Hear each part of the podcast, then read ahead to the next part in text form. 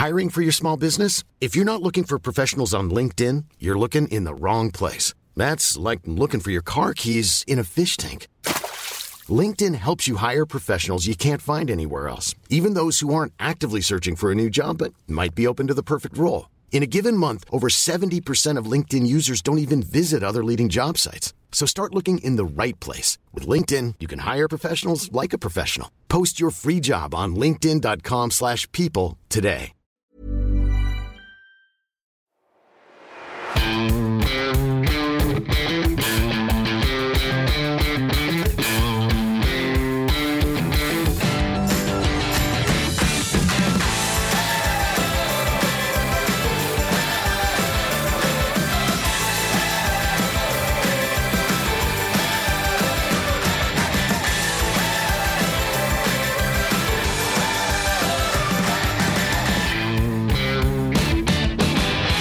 Hallo und herzlich willkommen zu einer neuen Folge des Finanzrocker Podcasts. Mein Name ist Daniel Kort und ich habe heute ein Hörerinterview mit Garvin. Und Garvin lebt und arbeitet in China und hat mir vor einigen Monaten eine E-Mail geschickt und hat sich bedankt für meinen Podcast und dass er ihn immer im äh, Feierabendverkehr in Peking hört und dass er da schon viele Sachen mitnehmen konnte.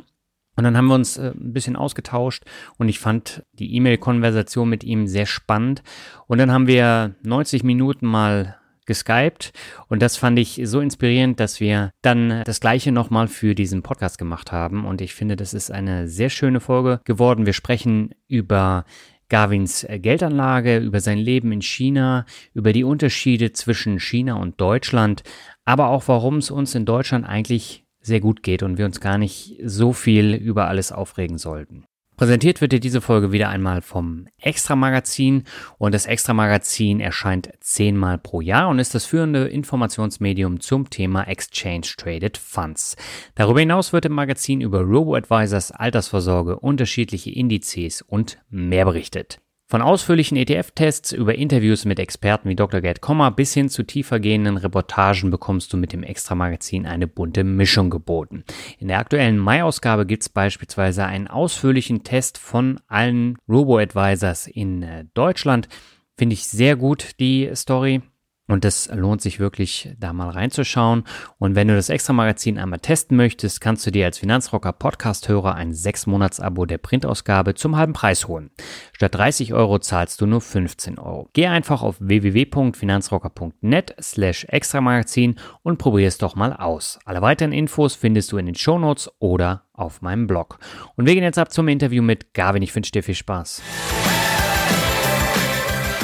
Herzlich willkommen zu einem neuen Finanzrocker-Interview und meine Leitung geht heute nach China zu meinem Hörer Garvin und ich freue mich sehr, dass Garvin heute an einem Samstag im Büro sitzt und mir Rede und Antwort steht. Garvin, herzlich willkommen im Finanzrocker-Podcast. Hallo Daniel, vielen Dank. Ja, ich freue mich, dass du dir die Zeit nimmst und äh, du sitzt an einem Samstag im Büro. Wie kommt's? Ja, wie du ja schon gesagt hast, äh, bin ich jetzt hier in China und äh, wir haben auch, wie ihr jetzt am Dienstag, Feiertag. Mhm. Und da die Chinesen nicht so viel Urlaub haben, hat die Regierung dann beschlossen, den Montag noch zusätzlich allen, allen freizugeben, mhm. damit sie dann in ihr, in ihr Hometown oder zu ihren Familien fahren können. Aber das muss dann natürlich nach- oder vorgearbeitet werden. Das heißt, dass jetzt dann am Samstag gearbeitet wird und dann haben wir jetzt drei zusammenhängende Tage, Sonntag, Montag, Dienstag frei und dann ab Mittwoch geht es dann wieder los. Okay, das ist auch interessant. Ich glaube, zum Thema Urlaub, da äh, sprechen wir nachher nochmal drüber. Aber bevor wir loslegen, vielleicht magst du dich einmal kurz vorstellen.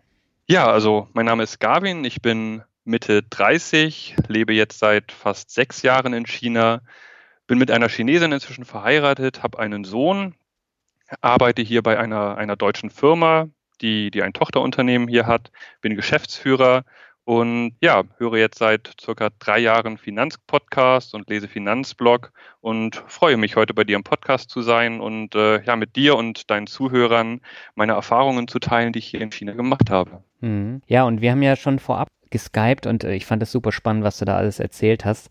Und äh, ich bin auch gespannt, was du dann heute im Podcast-Interview dann erzählst. Eine spannende Sache vorab. Wie schwer fällt es dir denn jetzt aus China raus zu telefonieren? Da sind ja ganz viele unterschiedliche Methoden notwendig, damit du überhaupt mit mir jetzt hier sprechen kannst, oder? Ja, also generell, wenn wir jetzt per, per Festnetz telefonieren würden, old-fashioned wäre das wahrscheinlich kein Problem. Das okay. geht ohne Probleme. Aber alles, was halt mit Internet äh, oder, oder über, die, über die Internetleitung geht, bedarf dann doch schon etwas, etwas Kreativität. Ich denke, die meisten werden wissen, dass viele Seiten hier gesperrt sind. Also Twitter, Facebook, äh, WhatsApp ist gesperrt. Google und alle Google-Dienste sind gesperrt. Das heißt also Google Maps, Gmail, das geht alles nicht. Und von daher muss man dann immer gucken, welche Wege es gibt, wie man dann doch rauskommt oder halt an der Great Firewall, die das halt blockiert, vorbeikommt. Mhm. Skype normalerweise ist kein Problem, aber die Verbindung ins Ausland ist doch immer relativ langsam. Das heißt, ich habe zum Beispiel zu Hause eine, eine 200 Mbit-Leitung und wenn ich mich jetzt im chinesischen Netz bewege, kann ich die auch voll ausreizen. Aber sobald ich mich halt äh, auf eine Seite im Ausland äh, bewege oder die aufrufen möchte, wird die Verbindung doch schon sehr langsam. Und so kann es dann auch bei Skype sein, dass dann die Verbindung sehr langsam oder sehr schlecht ist. Und von daher äh, habe ich mir da selber einige Server aufgesetzt und äh, unsere Leitung geht jetzt hier von meinem Büro zu, zu meinem Home-Server äh, hier in China zu Hause und von da geht dann ein, ein SSH-Tunnel nach, äh, nach London, nach Großbritannien und der wird dann weitergeleitet nach Frankfurt und meine Leitung geht dann jetzt sozusagen über diese Knotenpunkte direkt zu dir. Oh Mann, das ist aber ein ganz schöner Aufwand. Wie, wie bekommt man denn dieses Wissen, wie man dann äh, diese, diese Firewall auch umgehen kann, damit man einfach so in Deutschland alltägliche Sachen nutzen kann, wie jetzt Facebook oder YouTube kannst du, glaube ich, auch nicht sehen, ne? Genau, ja, stimmt. Ja, YouTube geht auch nicht.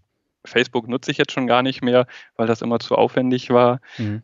Aber ja, das es gibt, es gibt einfache Methoden, die dann aber halt nicht so stabil sind. Ich meine, es gibt viele VPN-Anbieter, äh, kommerzielle Anbieter, wo man halt dann einen monatlichen Betrag zahlt und die stellen dann VPN-Verbindungen über zum Beispiel OpenVPN oder beim Handy äh, über IPsec her. Aber da ist dann auch teilweise die Geschwindigkeit schlecht oder die werden dann auch schon von der, chinesisch, von der chinesischen Regierung geblockt oder blockiert.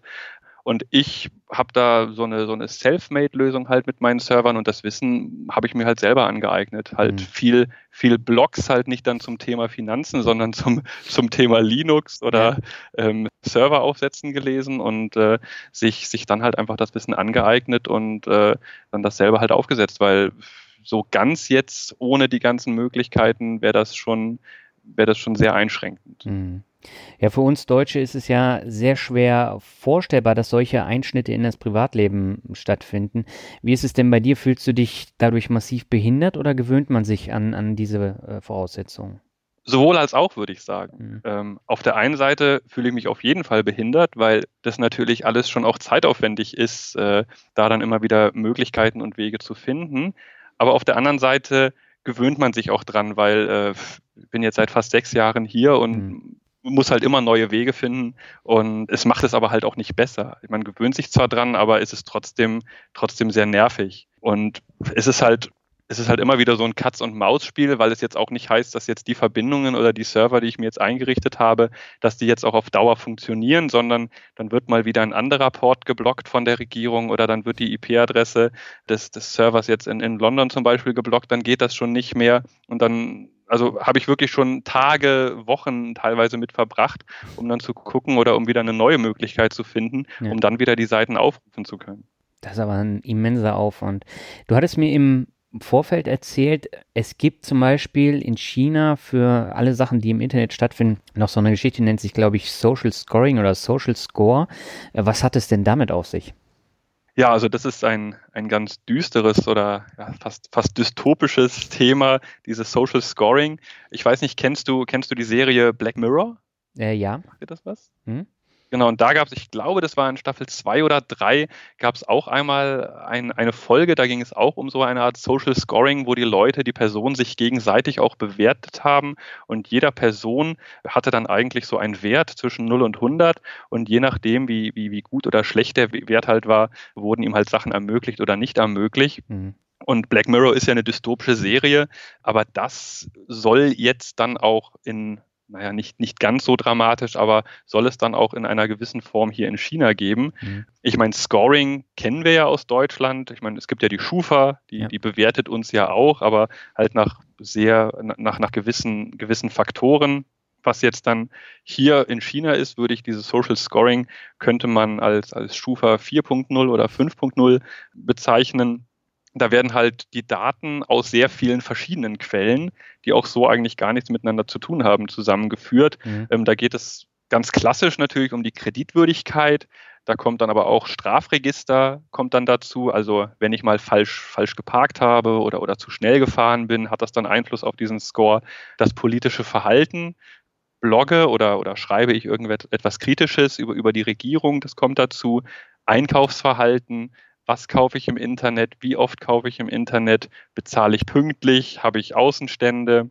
All das wird dann, wird dann zusammengenommen und daraus wird dann auch ein Scorewert erstellt. Also noch nicht im mhm. Moment. Das heißt, es ist jetzt im Moment in Planung. Ich glaube, 2020 oder so soll das dann kommen. Da gibt es jetzt Pilotprojekte. Die Folgen wären dann aber, dass man dann zum Beispiel, wenn man Karrieren in staatlichen oder staatsnahen Organisationen machen möchte, dass das, dass das vielleicht erschwert wird oder man gar nicht da arbeiten darf, wenn der Score halt zu schlecht ist dass die Ausreise vielleicht verhindert wird. Wenn man ins Ausland möchte, wird das vielleicht nicht zugelassen. Mhm. Man kann, bekommt vielleicht keine Zugtickets oder, oder Flugtickets mehr. Vielleicht muss man sogar höhere Steuern zahlen. Also das ist schon alles alles sehr düster, muss ich sagen. Mhm. Das heißt aber, genau jetzt wie diese Nutzung von äh, ausländischen Diensten, wie jetzt äh, Google, Facebook und Co., als auch jetzt das ähm, Einkaufsverhalten, ich vermute mal, Amazon ist in China gar nicht vorhanden, weil Alibaba dann da ist, aber ähm, das hat dann alles einen Einfluss auf dieses Scoring. Ähm, also erstmal Amazon ist doch vorhanden, Amazon, yeah, okay. Amazon.cn, aber ist nicht, nicht sehr populär, muss man sagen. Okay. Ähm, Habe ich auch, glaube ich, noch nie benutzt und ich kenne auch keinen, der, es benutzt. Yeah. Aber also Face, da, dadurch, dass ja Facebook, Google und YouTube ja blockiert ist, geht das natürlich, also das kann ja auch nicht kontrolliert werden. Das mhm. heißt, wenn, wenn du jetzt da was bei Facebook postest, kann das ja direkt jetzt, wenn, wenn jetzt die chinesische Regierung mit dir nicht befreundet ist, ja auch nicht sehen. Mhm. Aber es gibt natürlich zu diesen ganzen, zu diesen ganzen Anbietern chinesische Pendants. Genau. Da gibt es dann da haben wir dann äh, Yuko als Videoplattform, dann, dann haben wir Weibo, das ist so ein Twitter, Twitter-Klon. Und das ist natürlich alles kontrolliert mhm. und äh, zensiert. Und da gibt es auch nicht sowas wie Verschlüsselung oder so. Da wird alles mitgelesen. Und das kann dann schon mit, mit eingehen. Mhm. Das heißt, so das Thema Datenschutz äh, spielt in China keine große Rolle. Eine untergeordnete, würde ich sagen. Also mhm. ge generell nicht. Aber die Leute machen sich auch, da ist auch keine Anforderung. Die Leute, die, die kennen das auch gar nicht anders. Mhm. Also ich, ich meine, so wie wir uns da in Deutschland mit, mit, mit beschäftigen, hier in China, die Leute kennen es nicht anders, die erwarten es auch nicht anders. Und aber es ist auch jedem bewusst. Es ist halt ganz klar, dass, dass, dass das mitgelesen wird, dass gefiltert wird. Es ist also ja, ich würde jetzt nicht sagen an der Tagesordnung, aber ähm, es ist vorherzusehen, dass wenn man was Kritisches schreibt, dass das halt einfach wegzensiert wird. Und dann schreibt man was und auf einmal ist der Beitrag verschwunden. Und mhm. ähm, das sieht man schon öfter. Mhm. Wie hat sich denn damals nach China verschlagen vor sechs Jahren? Wie kam es denn dazu? Ja, ich bin jetzt in, in meinem Leben schon viel rumgekommen, bin eigentlich immer gerne gereist, habe in meiner Jugend schon drei Jahre in Argentinien gelebt und bin dann nach, nach Argentinien bin ich wieder zurück nach Deutschland, habe dort studiert und äh, hatte dort auch meinen ersten Job. Mhm. Und es hat mich aber irgendwie immer wieder ins Ausland gezogen. Ähm, bei meinem ersten Job war ich dann auch im, im Außendienst tätig, also, also so ein regionaler Verkaufsleiter war ich da für, mhm. für Bereich Afrika, Middle East, äh, Ostblockstaaten, Russland und so weiter, Spanien, also Südeuropa bin da viel rumgereist, es hat ja viel Spaß gemacht, aber es ist natürlich immer noch eine Sache, ein Land zu bereisen oder in einem Land wirklich zu wohnen. Mhm. Und ähm, durch diese Auslandserfahrung, die ich in Argentinien hatte, hat es mich dann doch immer irgendwie gekitzelt zu sagen, Mensch, das kann es ja jetzt noch nicht gewesen sein. Ich möchte gerne noch was von der Welt sehen und möchte noch andere Kulturen kennenlernen. Und ähm, hatte mir dann so Gedanken gemacht, was mich interessieren würde. Und Asien kannte ich noch gar nicht. Da war ich auch noch nie im Urlaub vorher und hatte mich dafür interessiert, wurde dann von, von einem ehemaligen Kollegen abgeworben, der mich, der auch mal auf mich zugekommen ist und äh, mich der halt schon in China dann arbeitete. Mhm. Der dann gefragt hat, ob ich mal vorbeikommen möchte, mir das dort mal anschauen möchte. Das habe ich dann gemacht eine Woche. Gab es natürlich einen Kulturschock, aber fand es trotzdem interessant. Das hat mich gereizt. Ja. Und irgendwann kam, das, kam dann das Angebot und äh, dem habe ich dann zugesagt und habe dann eigentlich ohne viel Überlegen, war zu der Zeit noch nicht gebunden, ähm, ohne, viel Überle ohne viel Überlegen dann äh, alle Zelte abgebrochen, die Wohnung aufgegeben, Job gekündigt, und bin dann nach China gegangen. Mhm. Einfach so. Wenn du das jetzt, du hast es eben schon gesagt, das Thema Kulturschock. Jetzt haben wir eben über Social Scoring und über die, ähm, in Anführungszeichen, Überwachung so ein bisschen gesprochen. Was sind denn so richtig extreme Unterschiede im Alltag jetzt zu Deutschland, wenn du das so vergleichst? Ja, da, da gibt es sehr, sehr viele. Also genau, in Internet haben wir schon erwähnt. Mhm. Ähm, das ist natürlich sehr, sehr, sehr nervig, aber ähm, andere Themen sind jetzt gerade hier in Peking oder in den Großstädten ist natürlich das Wetter. Also nicht Wetter, also die, die, die Luftverschmutzung, das ist schon ein Thema. Ja. Jeden Morgen beim Aufstehen ist dann, bevor man so die Vorhänge aufzieht, äh, hofft man dann so, ist, das, ist, ist die Luft gut oder ist die Luft schlecht? Mhm. Ähm, kann ich dann bis zum nächsten Wolkenkratzer sehen oder nicht? Das heißt, da ist man dann auch so drauf eingestellt. Man guckt immer nach dem AQI, das ist der Air Quality Index. So unter 50 ist, ist alles soweit im grünen Bereich. Alles über 50 wird dann schon, wird dann schon kritisch. Und, und wenn es dann irgendwie über 150, 200 geht, dann wird es wirklich ungemütlich. Und das ist aber halt dann auch schon im Alltag so drin. Wir haben zu Hause oder im Geschäft gibt es halt dann Luft, Luftreiniger. Das heißt, zu Hause ist es dann soweit okay, aber es schränkt dann halt einen doch äh, in den Freizeitaktivitäten ein. Das heißt, mhm. wenn dann natürlich die Luft so schlecht ist, kann man, kann man natürlich rausgehen, aber kann man natürlich keinen Sport draußen machen und es macht auch einfach, ja, macht keinen Spaß draußen dann sich bei so schlechter Luft zu bewegen. Mhm. Und es ist natürlich auch einfach nicht gut für den Körper. Und das ist schon, schon sehr einschränkend und ja, nicht, nicht gut. Aber es ist nicht so, dass ich jetzt sagen würde, ich gehe wieder zurück weil ich mhm. bin ja noch hier. Ja. Und es gibt auch immer wieder sehr viele gute Tage mit blauem Himmel und äh, auch zusammenhängend. Also so wie es dann teilweise in den deutschen Medien oder in den westlichen Medien ist, ja, wenn es ganz schlimm ist, dann wird da ja auch mal drüber berichtet, aber es wird ja auch nicht täglich drüber berichtet. Und wir hatten zum Beispiel einen ganz tollen Winter mit, mit sehr vielen guten Tagen. Und man, man gewöhnt sich halt dran und man findet halt seine Wege, ähm, damit klarzukommen. Mhm. Sprichst du denn eigentlich mittlerweile Chinesisch? Mm, ja, ich kann mich verständigen, sagen wir so. Also jetzt nicht, nicht, nicht fließend oder so und, und auch jetzt im Geschäftsleben spreche ich das überhaupt nicht, aber jetzt so einkaufen oder ein kurzer Smalltalk oder jetzt dem Taxifahrer sagen, wo er hinfahren soll, äh, das, das funktioniert schon. Mhm. Aber du kommst auch mit Englisch da weiter oder gibt es da große Probleme? Im Geschäftsleben komme ich mit Englisch weiter, das mhm. ist kein Problem weil das so alles aufgebaut ist, dass halt die Leute, mit denen man sich verständigen muss, ähm, auch Englisch sprechen.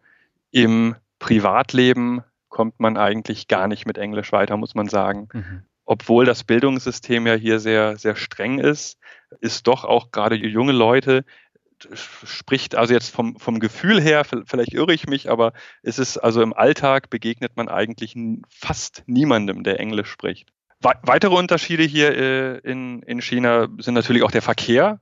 Mhm. Der ist natürlich auch, sagen wir mal, etwas flexibler als in, in, in Deutschland.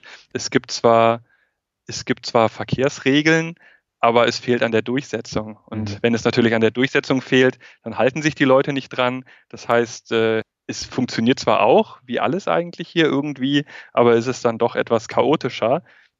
Und wir haben natürlich auch viel Verkehr, gerade hier in Peking bei so vielen Leuten und so vielen Autos. Zum Beispiel darf jedes Auto einmal die Woche nicht fahren. Das heißt, okay. jedes Nummernschild ist, ist einmal die Woche gesperrt. Das rotiert dann auch. Das heißt, ich darf jetzt im Moment dienstags nicht mit meinem Auto fahren. Da muss man mhm. halt dann andere Alternativen, Fahrgemeinschaft oder sonst was finden.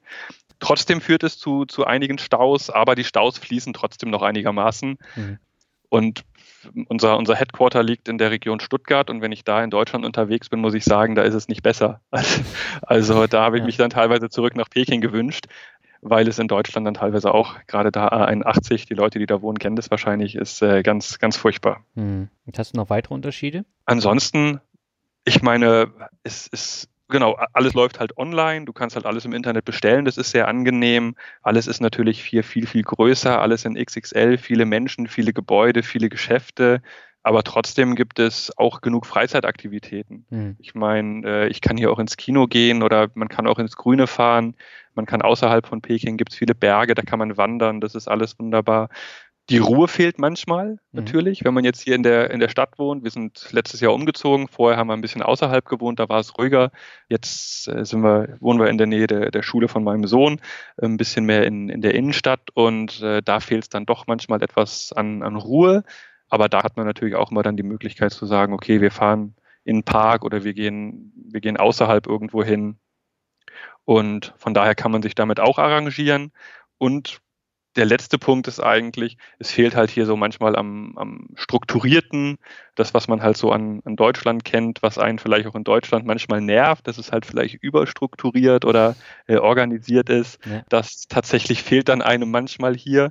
Und ein, ein wichtiger Punkt ist auch so ein bisschen die Rechtssicherheit. Mhm. Fehlt dann fehlt auch teilweise. Also ich möchte hier mit niemandem mich vor Gericht irgendwie streiten, weil man nicht so genau weiß, was dann da rauskommt oder welche Punkte da jetzt genau bewertet werden. Natürlich gibt es ja auch, wie ja eben schon auch im Bereich Verkehr, gibt es auch Gesetze und äh, die auch nachvollziehbar mal mehr, mal weniger sind.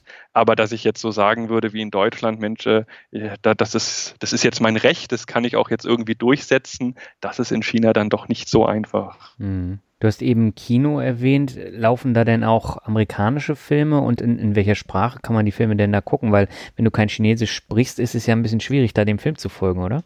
Genau, also ähm, auch da gibt es im Bereich Kino viele, viele chinesische Eigenproduktionen, die auch mit mhm. sehr viel Aufwand betrieben werden. Die laufen dann natürlich auf Chinesisch, aber es laufen auch amerikanische Filme, die dann aber auch naja, die werden vorher halt bewertet oder angeguckt. Dann okay. werden die vielleicht auch mal ein bisschen umgeschnitten oder Sachen werden vielleicht rausgeschnitten, wenn, wenn China irgendwie zu schlecht wegkommt. Aber generell kann man hier die ganzen Blockbuster auch im Kino sehen. Die laufen dann halt auf Englisch mit äh, chinesischen Untertiteln. Ah, okay. Ähm, ist, ist aber auch, und genau, das ist noch ein weiterer Punkt, ist auch teuer. Kino ist echt teuer hier, mhm. wie, wie viele Sachen, die teuer sind in China.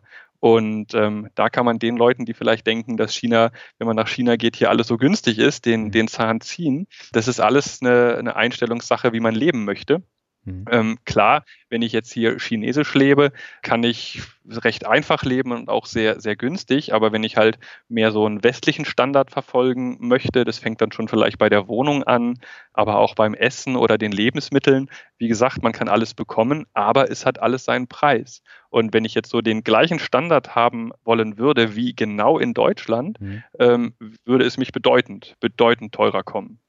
Okay, das heißt aber, wenn ich mir das jetzt so vorstelle, es gibt ja Autos für einen sehr, sehr günstigen Preis. Das sind halt die chinesischen äh, Standards, aber die sind doch schon günstig. Also wenn wir jetzt sowas nehmen, das äh, ist ja dann deutlich billiger jetzt für einen Ausländer. Genau, wenn ich jetzt ein chinesisches Auto haben wollen würde. Mhm, okay. Aber wenn, wenn ich jetzt ein importiertes Auto haben, haben möchte, dann kostet es halt natürlich dementsprechend mehr. Zum, zum Beispiel anderes Beispiel jetzt vom, vom Auto kurz weg. Mhm. Äh, wenn ich jetzt einen Fernseher zum Beispiel, einen Fernseher von, von, von Samsung oder so, der, der teilweise vielleicht sogar hier produziert wird, aber es ist halt mhm. eine internationale Marke, den kriege ich in Deutschland günstiger als in China. Echt? Das ist echt unglaublich, ja, Tatsache. Und das ist bei vielen, auch bei, bei, bei, bei viel Elektronik und so weiter, die ist hier in China viel teurer, oder also nicht alles, ne, kann man ja nicht verallgemeinern, aber viele Sachen sind hier viel teurer als, als dann in Deutschland zum Beispiel. Also auch so ein iPhone. Ähm, na, deswegen, das war jetzt die Ausnahme. Das iPhone kostet ungefähr gleich, mhm. muss ich sagen. Also das ist, das, äh, das ist ungefähr ähnlich. Mhm. Aber dann bei, bei Thema Autos, ja, wenn, wenn ich ein importiertes haben will, ist es teurer. Äh, wenn ich ein lokales haben will, ist es günstiger. Aber dann ist natürlich auch die Frage immer, was bekomme ich halt für, für, für das Geld. Ne? Mhm. Also qualitativ gesehen und auch sicherheitstechnisch gesehen. Mhm. Das heißt, du fährst kein chinesisches Auto? Ich fahre kein chinesisches Auto. Ich fahre zwar ein Auto, was in China gebaut wurde, aber mhm. von einer internationalen Marke ist, mit dem ich auch zufrieden bin, aber das war kostentechnisch jetzt äh, nicht, nicht günstiger oder so, als äh, nur weil es hier gebaut ist. Kostet es genauso viel, wie wenn man es in Deutschland gekauft hätte. Mhm. Und da fahren aber auch viele Chinesen auf, auf die internationalen Marken ab. Denn ich hatte eigentlich mal überlegt, mir ein chinesisches Auto zu kaufen. Da haben mir dann aber meine chinesischen Kollegen alle von abgeraten. Und die okay. haben dann alle nur die Hände über den Kopf zusammengeschlagen und gesagt, wie kannst du als Ausländer dir, dir ein chinesisches Auto holen? Und ich dachte eigentlich, Mensch, die sind vielleicht alle begeistert, mhm. äh, wenn ich sage, komm hier, ich lebe jetzt in China, ich will ein chinesisches Auto. Aber die konnten das alle nicht nachvollziehen. Und als ich mich dann auch weiter erkundigt hatte und mich auch mal in so ein Auto reingesetzt hatte, habe ich dann meine Entscheidung auch wieder revidiert und äh, habe dann doch eine andere Marke gewählt. Und warum? weil es einfach qualitativ nicht, nicht gut war. Mhm. Du bist da reingekommen in dem Auto, das hat alles nach Plastik gestunken, die Verarbeitung war schlecht. Obwohl das Auto groß war, ich, ich, bin, ich bin recht groß mit, mit über 1,90, mhm. konnte ich da nicht vernünftig drin sitzen. Aber auch das, was mir die Kollegen dann erzählt haben, also von der, von der Qualität hier, dass, dass man da dann permanent wieder reparieren lassen muss und so weiter. Und das wollte ich dann einfach nicht. Mhm. Das wundert mich aber so ein bisschen, weil äh, wenn wir jetzt gerade mal die Aktienmärkte so ein bisschen beobachten, da fällt ja auf, dass so Autohersteller aus China wie jetzt Geely oder BYD äh, ganz groß im Kommen sind. Die Aktienkurse steigen da ordentlich, aber wenn man dann mal selber in so einem Auto sitzt, dann möchte man es nicht kaufen. Das ist ja auch eine kleine Diskrepanz. Ja, möchte ich nicht kaufen, ne? Also. Nein, ich kann mir das schon vorstellen, wie, wie das dann äh, wirkt. Ja. Ja. ja, ja, aber es fahren natürlich, also jetzt, man muss natürlich auch immer dann beachten, ich wohne jetzt hier in Peking. Mhm. So, in Peking gibt es viele, ist es so, gibt es viele reiche Leute, das heißt, ich sehe eigentlich täglich irgendwie ein Ferrari oder ein Lamborghini okay. äh, oder, oder etliche Porsche Cayenne, die hier rumfahren. Also das ist einfach eine reiche Stadt. Hier wohnen mhm. viele, viele extrem reiche Leute. Da sieht man zwar auch viele chinesische Autos, ähm, aber jetzt nicht nicht, nicht die überwiegende Mehrheit. Wenn ich jetzt aber außerhalb von Peking irgendwo im äh, Countryside irgendwo unterwegs bin, da ist dann alles voller voller chinesischen Autos, weil da mhm. einfach dann auch die Gehaltsstrukturen natürlich anders sind. Mhm. Das heißt natürlich, da ist der Markt auch da und ähm, das, das, das wächst auch. Aber sobald die Leute Geld haben, und es geht ja auch noch viel hier in China über Statussymbole, mhm. ähm, mit einem chinesischen Auto, das ist kein Statussymbol. Und wenn du irgendwas auf, auf dich äh, auf dich halten möchtest, dann, dann fährst du ein Audi oder, oder ja, Audi, BMW, Mercedes, einfach um das VW vielleicht, ähm, um einfach zu zeigen, ja, hier, ich habe das Geld, ich kann mir ein, ein ausländisches Auto kaufen. Hm. Ist das so ausgeprägt in China? Sehr. Hm. Also viel, also ist alles, alles über, also nicht alles, aber viel geht über, über Status, was für ein Auto besitze ich, wie groß ist meine Wohnung, was für eine Uhr trage ich, was für ein Handy habe ich. Da geht schon sehr viel über, über Statussymbole. Hm. Jetzt stelle ich mir die Frage, du fährst in Peking ja wahrscheinlich auch ein bisschen länger dann zur Arbeit. Da hattest du mir geschrieben, da hörst du meinen Podcast und äh, auch der Finanzvisier rockt hörst du. Aber wie bist du denn auf die Idee gekommen, äh, jetzt deutsche Podcasts in äh, China zu hören?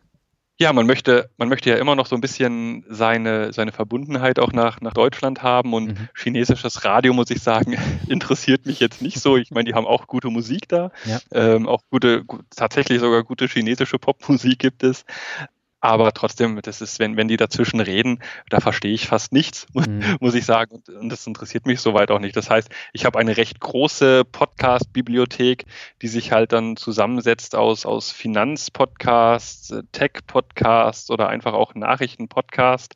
Und ganz speziell auf, auf deinen Podcast bin ich gekommen. Hatte ja schon eingangs erwähnt, dass ich mich so seit, seit drei Jahren oder seit 2014, 15 mit dem Thema Finanzen beschäftige. Mhm und bin dann über diverse Blogs, die ich gelesen hatte, über andere Podcasts, bin ich dann als erstes zum, zum Finanzvisier Rock gekommen. Mhm. Da hatte ich, ich glaube, da hattet ihr auch gerade gerade dann damit angefangen, die ersten Folgen gemacht und vorher kannte, kannte ich dich auch gar nicht und habe dann aber auch mal auf deine Seite natürlich geguckt, fand, fand den Podcast sehr interessant und habe dann auch mal bei dir reingehört und bin dem eigentlich dann bis heute treu geblieben und ist also gerade im Pekinger Verkehr dann das sehr, sehr angenehm, dann Podcast zu hören.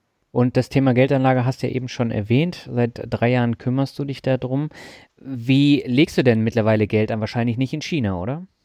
Nicht in China, genau, richtig. Kö könnte man auch machen, aber da kommt wieder dann das Thema Rechtssicherheit. Ne? Mhm. Wie, was, was passiert mit meinem Geld? Ich möchte auch einfach nicht viel Geld in, in, in RMB haben.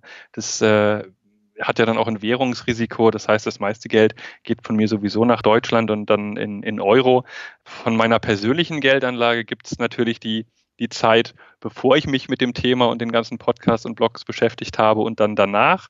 Vorher, das heißt noch zu meiner Zeit in, in Deutschland und kurz nachdem ich angefangen habe zu arbeiten, mhm. habe ich so die, die klassischen Finanzprodukte wie eine normale Rentenversicherung, also eine private Rentenversicherung, mhm. einen Bausparvertrag. Dann hatte ich mal eine Anleihe von einem Fußballverein, äh, okay. die, ich sag mal jetzt nicht, nicht welchen, sonst mache ich mich vielleicht bei einigen unbeliebt. Okay. Aber da, die ist aber auch sehr gut gelaufen, muss ich sagen, hat, mhm. hat auch schon ausbezahlt wieder. Aber das war das waren so die einzigen Sachen und äh, irgendwann dachte ich halt, ja gut, aber das, die Zinsen wurden immer schlechter. Dann habe ich mir mal so ausgerechnet, was jetzt bei der äh, Rentenversicherung, was da so tatsächlich dann im Alter mal überbleibt. Und äh, wenn das dann unter der Inflation liegt, ist es nicht so attraktiv. Mhm.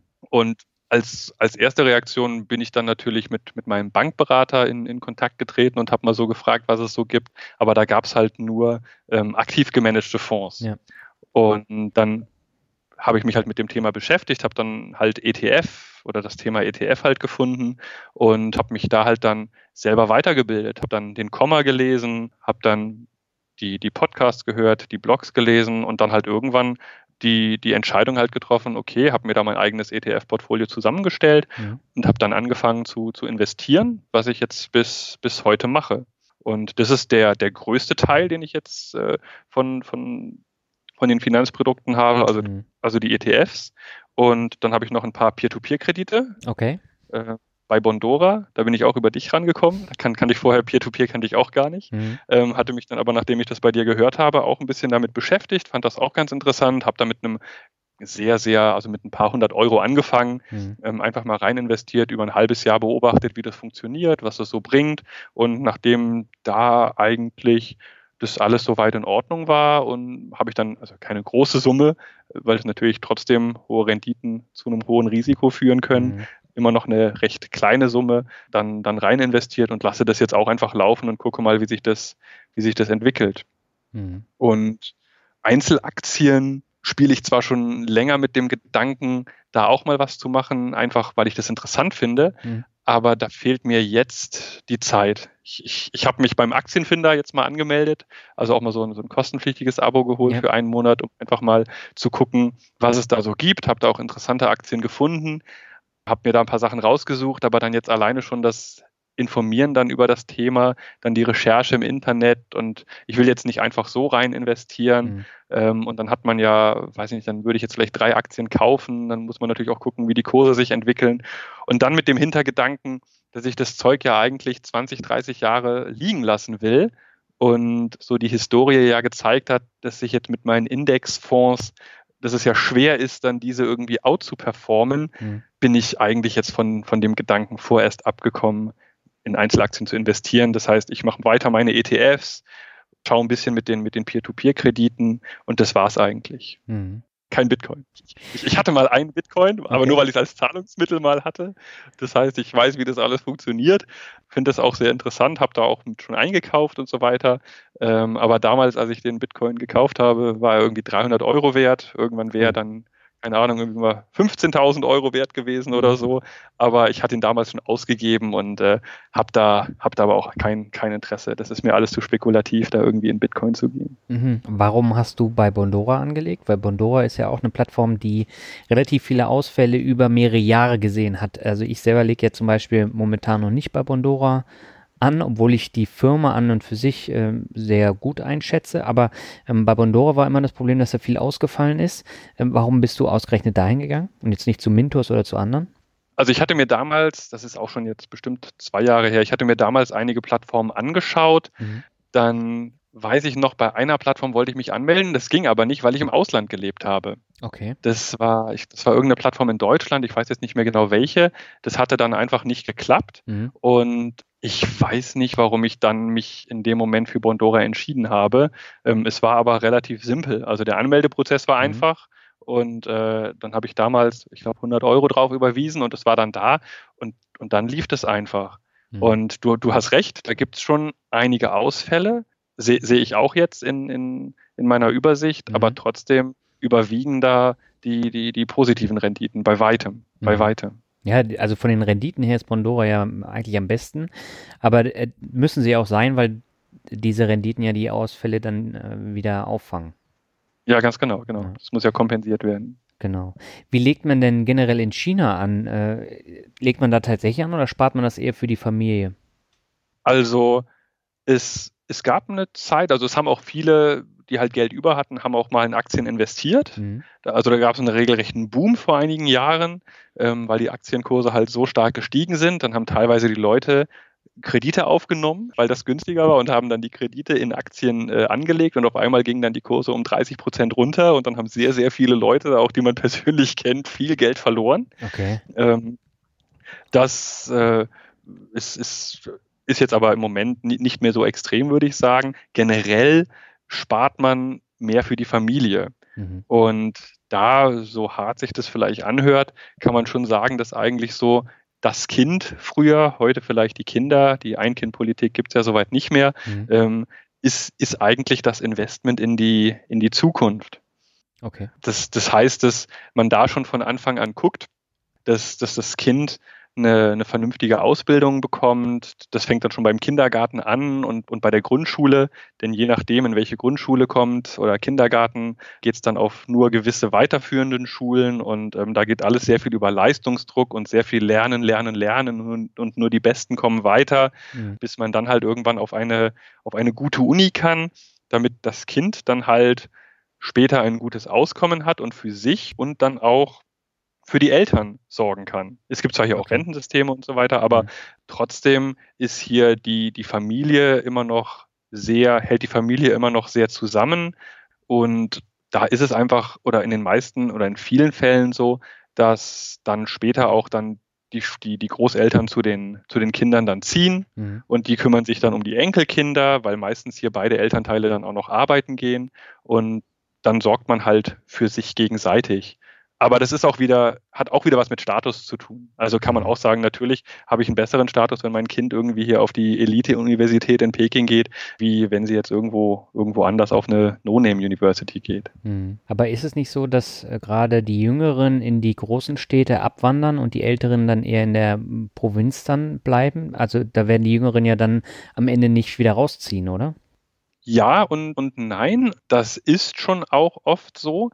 Teilweise kommen aber dann die, die Eltern auch mit. Mhm. Das heißt, die Jüngeren ziehen dann hier in die Stadt dann wird irgendwann geheiratet. Das ist auch hier alles, es geht alles sehr nach Plan. Also hier wird, hier wird geschaut, dass früh geheiratet wird. Also mhm. alles über 30, da sind die Leute, also die kriegen schon richtig Panik, wenn man Panik, wenn man bis 30 nicht verheiratet ist. Und die Eltern kriegen auch Panik. Also es gibt auch so dann teilweise, dass auch schon dann die Eltern immer noch drauf gucken oder teilweise vielleicht auch mal so ein bisschen mit aussuchen oder viel Druck ausüben, wer denn jetzt da der Partner ist. Also mhm. wenn, wenn man jetzt zum Beispiel eine Tochter hat, dann wird schon geguckt, dass der zukünftige Mann dann was hat der für ein Auto? Hat der vielleicht auch schon eine Wohnung? Also wenn er keine Wohnung hat, äh, dann ist er vielleicht nichts, hat er einen guten Job. Also darauf wird schon, wird schon geachtet.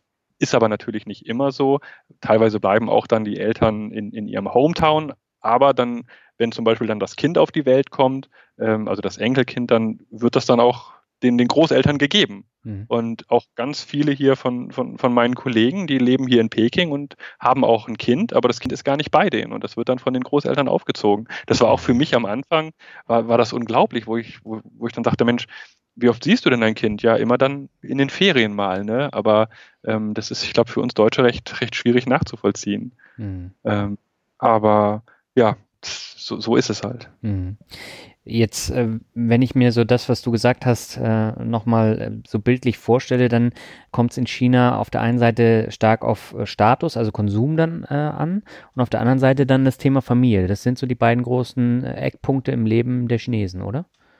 Ja, ganz genau, mhm. ganz genau. Also, also, also Status, was kann man, was kann man zeigen und, und, und halt Familie, genau. Mhm. Das sind, das sind die zwei, zwei sehr große, zwei, zwei sehr wichtigen Punkte.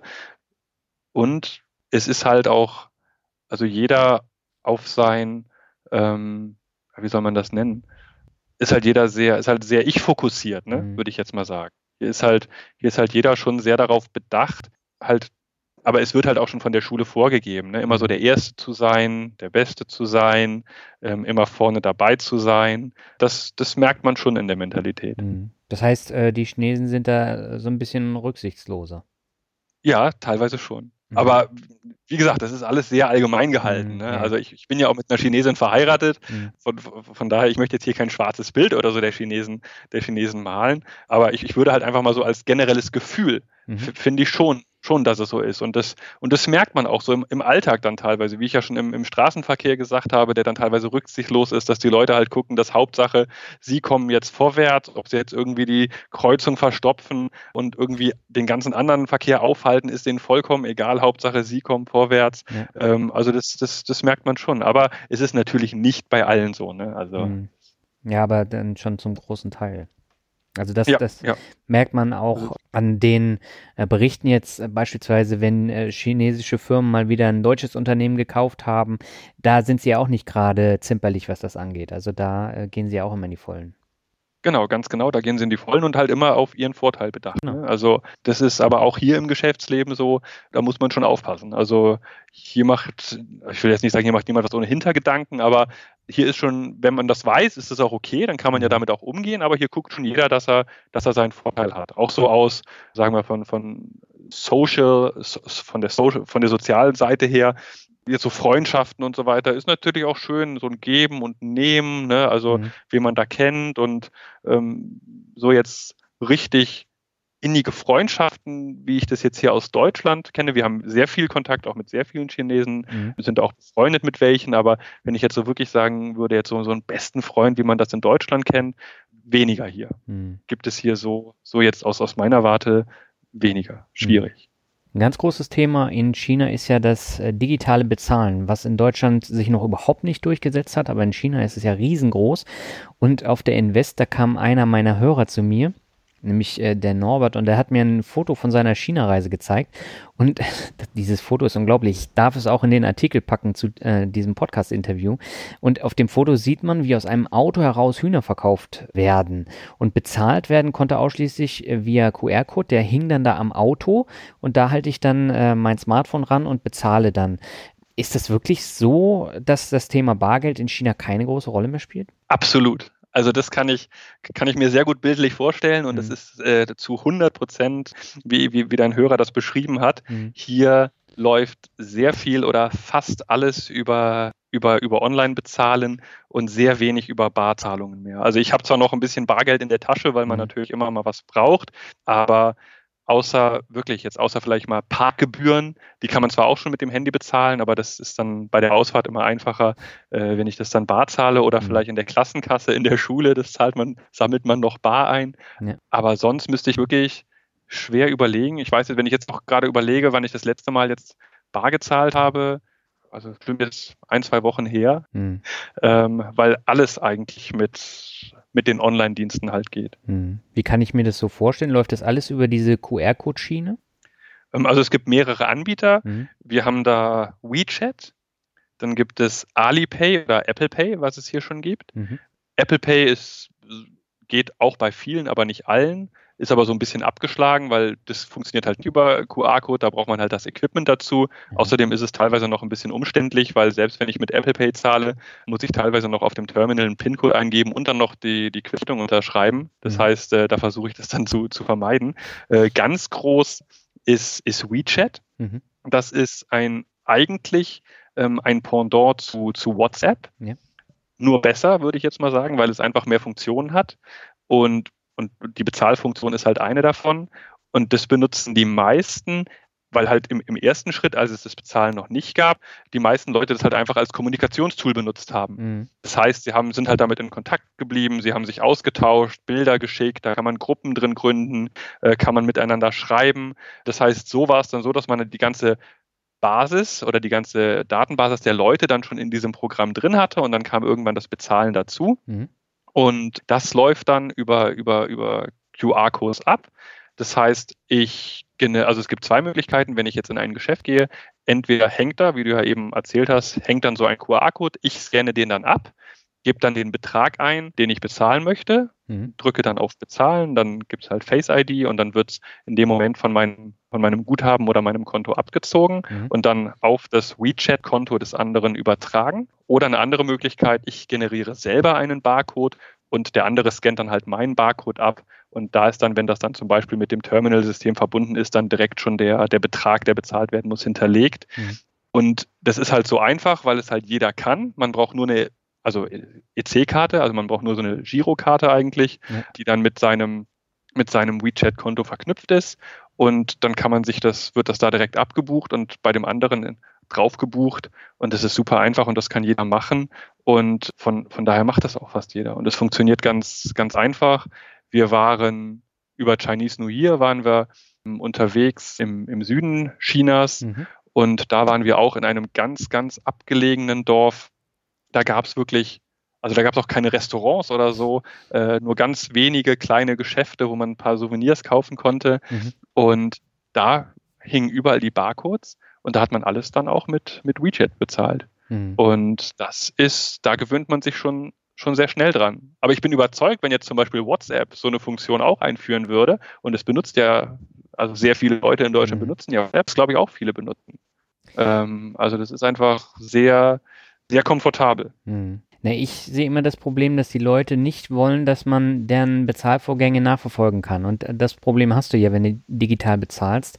Nur in China, das hast du ja eingangs auch schon gesagt, wird ja alles kontrolliert. Von daher ist es ja vollkommen egal, ob ich nun digital bezahle oder ähm, bar, mehr oder weniger, weil das digitale Bezahlen ja sowieso kontrolliert wird. Genau, aber glaubst, glaubst du wirklich, dass das so, ich meine, in Deutschland, wir haben ja noch gar nicht die Infrastruktur.